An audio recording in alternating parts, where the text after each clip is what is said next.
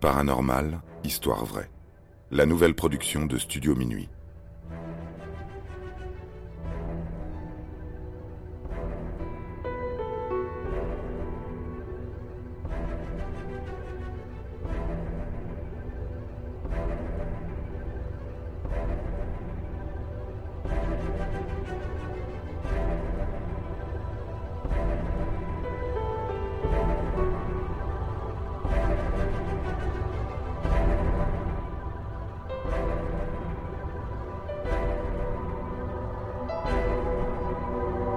L'affaire Carol Compton. Sorcière ou victime Vous pensiez que l'Inquisition et les célèbres procès de Salem appartenaient à un passé moyenâgeux? D'une époque révolue où l'on disait d'une femme qu'elle était une sorcière parce qu'elle s'intéressait de trop près aux vertus des plantes médicinales? Même au XXe siècle, il existe encore des chasses aux sorcières. L'affaire Carol Compton le prouve. En décembre 1983, dans les rues à l'extérieur du tribunal, et même dans les journaux, on pouvait encore lire ou entendre Punissez la sorcière, envoyez cet hérétique là où est sa place, en enfer.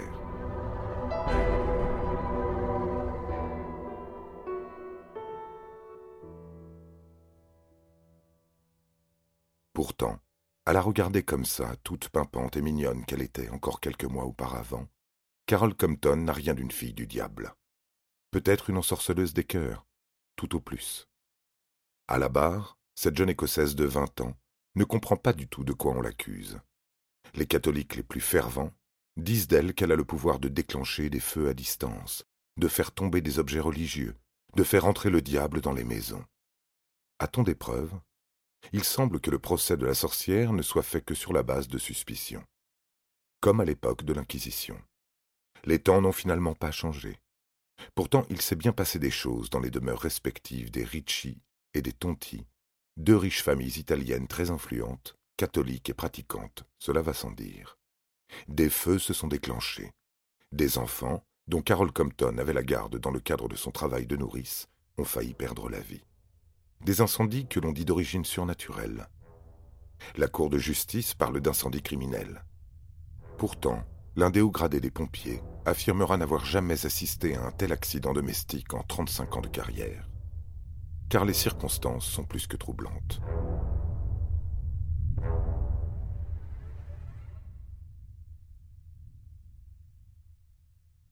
Pour bien comprendre comment Carol Compton a pu se retrouver au milieu de ce conflit mêlant catholicisme et superstition, il faut revenir un peu en arrière. Nous sommes en janvier 1982.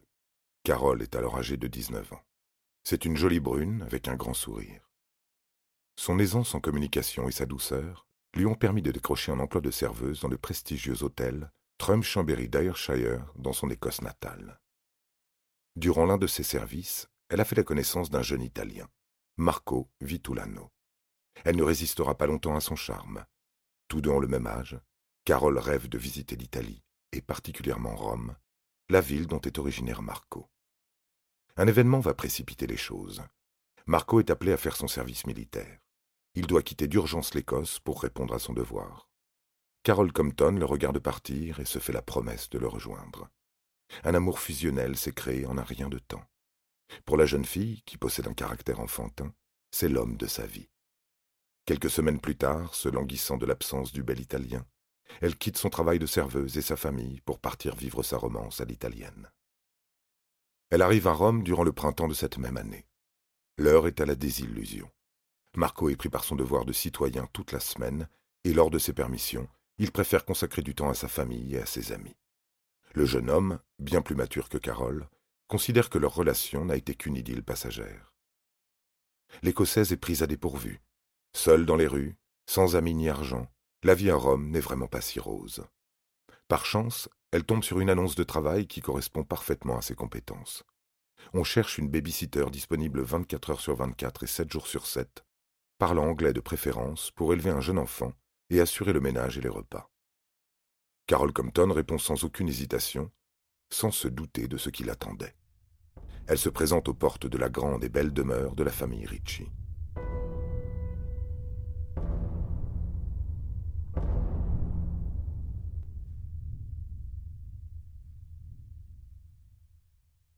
Les Ritchie sont de riches catholiques pratiquants, avec une morale très traditionnaliste.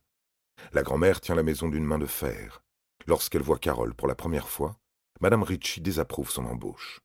Elle confie à ses enfants sentir quelque chose de mauvais émaner d'elle. Cette impression est sans doute due au fait que la jeune babysitter, bien que croyante, n'attache pas autant d'importance à la pratique de la religion.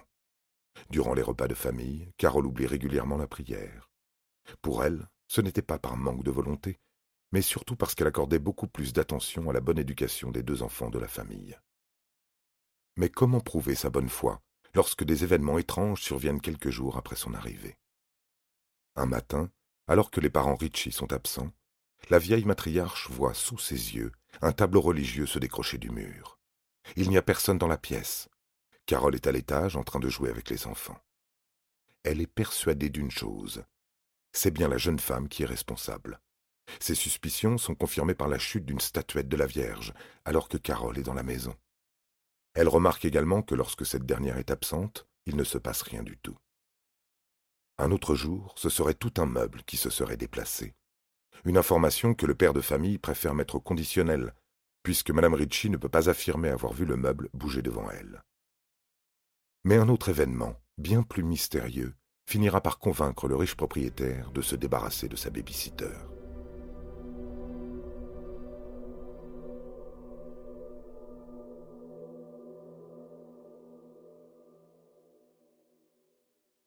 Nous sommes à présent en été.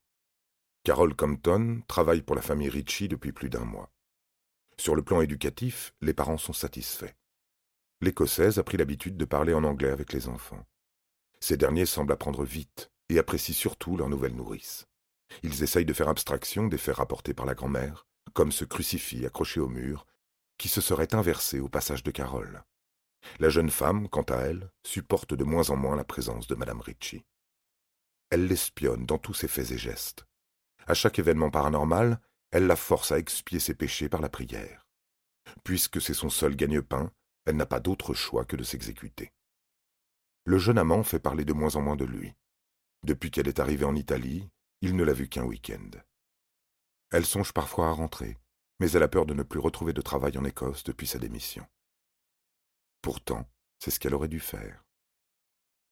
Comme chaque été, la famille Ritchie part dans leur grand chalet de vacances au cœur des Alpes. Le cadre est magnifique. Les fenêtres de la chambre donnent sur les montagnes.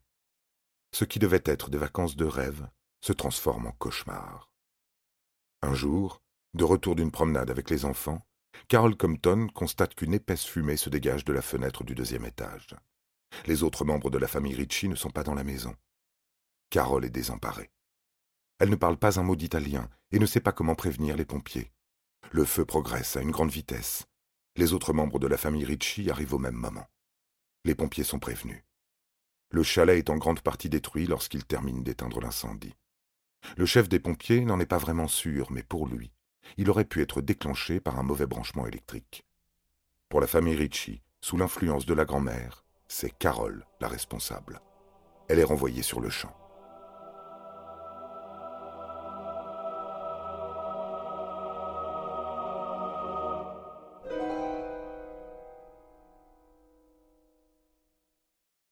Quelques jours plus tard, la babysitter apprend qu'une autre famille aisée de la région cherche une personne pour s'occuper de la petite Agnès, deux ans et demi. Elle est la petite dernière de la famille Tonti.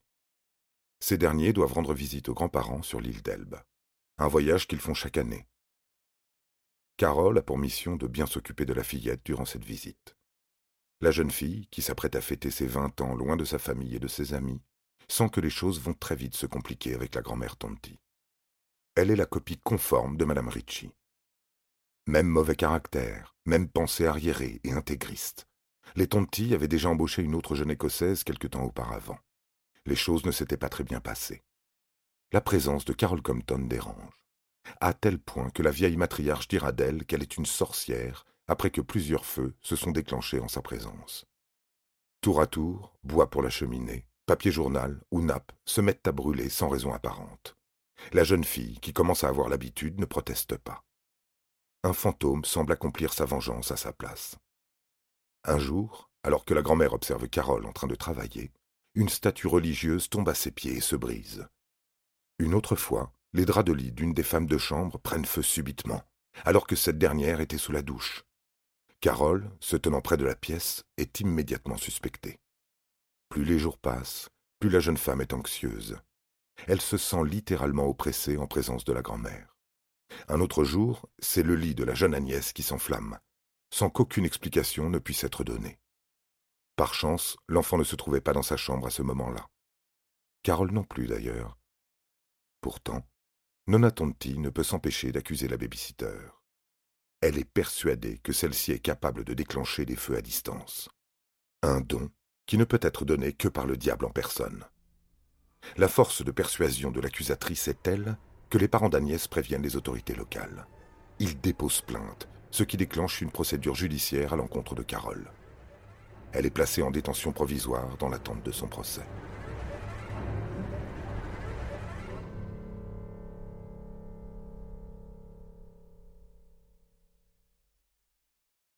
Nous sommes en août 1982. Carole Compton est dans une cellule de la prison de Livourne. Devant les policiers, elle accuse le coup. Elle est terrorisée.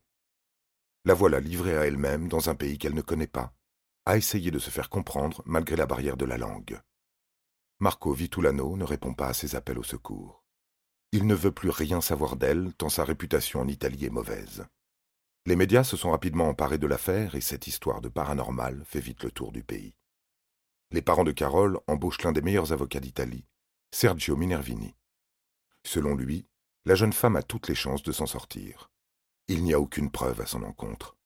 On ne peut pas condamner une personne pour des faits de sorcellerie. Ce n'est pas du tout sérieux, surtout à notre époque. Pourtant, certaines personnes sont persuadées du contraire. Plusieurs experts en paranormal rendent visite à Carole. Mais elle ne veut pas entendre ce qu'ils ont à dire. Elle est rationnelle, ne croit pas aux fantômes, encore moins aux histoires de possession.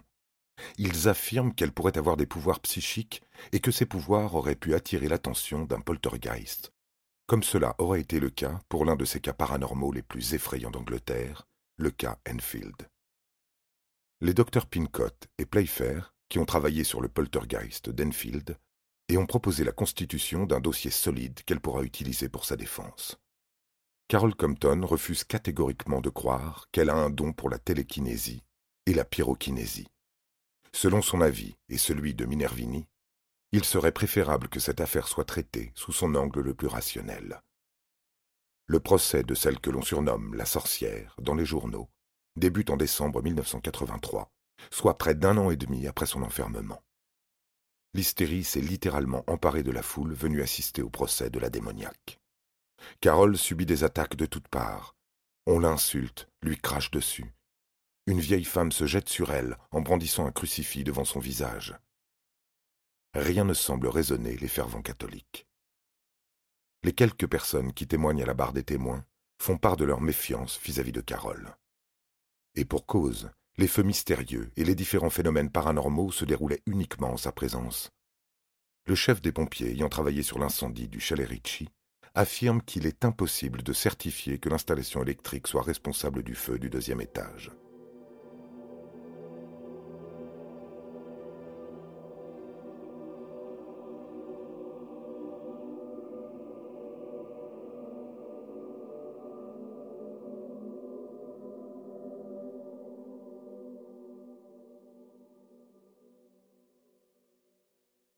Carole Compton est-elle vraiment une sorcière avec le pouvoir de déclencher des feux à distance et de déplacer les objets? Pour ce qui est des objets, des statues et des tableaux religieux qui tombent, tout ne tient qu'à la seule affirmation de la grand-mère. Madame Ritchie et Madame Tonti sont très superstitieuses. Elles ont une aversion contre cette jeunesse qui ne respecte plus les traditions. Dans ce contexte, il est donc facile de formuler des conclusions aussi hâtives. Carole Compton peut tout de même compter sur un témoignage pour sa défense celui de l'ancienne babysitter écossaise qui a démissionné de chez les Tonti au bout de deux semaines. Elle affirme que la grand-mère avait une sale manie de fumer et de laisser traîner ses mégots de cigarettes encore chauds un peu partout dans la maison. La voilà certainement l'origine de ces incendies. Faute de preuves, la jeune femme est acquittée. Elle aura tout de même perdu un an et demi de sa vie pour de simples superstitions. Cette fille du diable rentre chez elle, dans son Écosse natale. Elle s'y reconstruit petit à petit et exorcise son traumatisme à l'aide de l'écriture d'un livre, Superstition, l'histoire vraie d'une nounou qu'ils ont appelée sorcière. Bien qu'en prison, elle a toujours nié avoir des pouvoirs surnaturels. Elle affirme dans son livre que les déplacements de meubles, les coups qu'elle entendait dans les murs et les feux provenaient d'un poltergeist. Selon les croyances de Carole, le phénomène poltergeist survient lorsqu'une personne est soumise à un stress intense. Il ne fait aucun doute qu'en présence des deux grands-mères, la babysitter a vite perdu pied. Depuis cet épisode, plus aucun incendie ne s'est déclaré en sa présence. Elle vit heureuse, entourée de son mari et de ses trois enfants. Peut-on vraiment donc parler d'affaires paranormales dans ce cas précis? Gardez bien en tête cette dernière information. On ne connaît toujours pas l'origine de cette intense chaleur qui a mis le feu au drap du lit spontanément. C'est à vous de faire vos propres hypothèses.